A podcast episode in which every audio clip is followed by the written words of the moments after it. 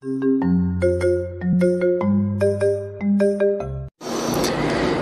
cierta ocasión, en una ciudad de Oriente, iba un hombre caminando por la noche oscura con una lámpara. La noche estaba completamente oscura y no había ningún rastro de luna.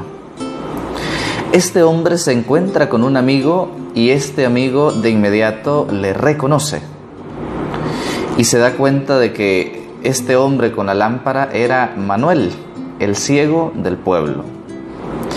Admirado le dice, oye Manuel, ¿tú qué haces con una lámpara en la mano si tú no ves?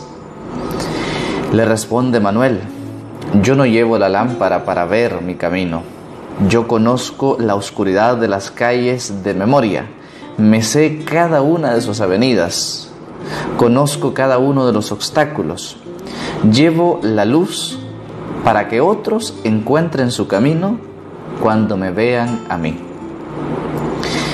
No solo es importante la luz que me sirve a mí, sino también la que yo uso para que otros puedan también servirse de ella.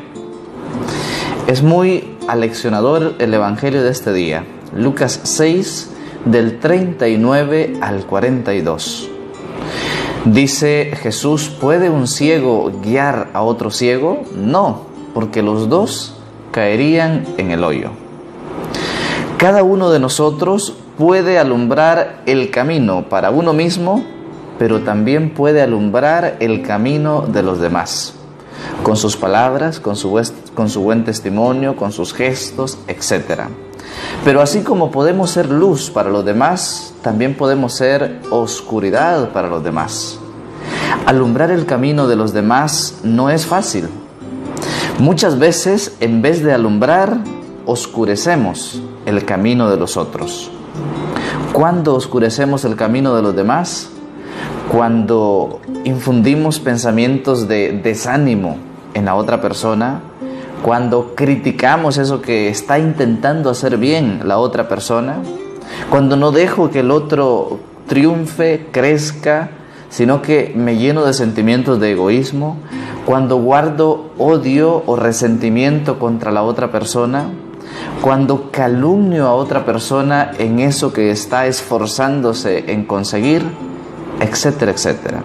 Todos estos sentimientos, desaliento, crítica, egoísmo, odio, calumnia, etcétera, eso oscurece el camino de mi hermano. Este día hagámonos el propósito de que nuestras palabras, nuestros gestos y nuestras acciones sirvan para alumbrar el camino de los demás y no para oscurecerlo. Que el Señor te bendiga. En el nombre del Padre, del Hijo y del Espíritu Santo. Amén. Que tengas un excelente día. Soy el Padre Sam. Y por favor, recen por mí.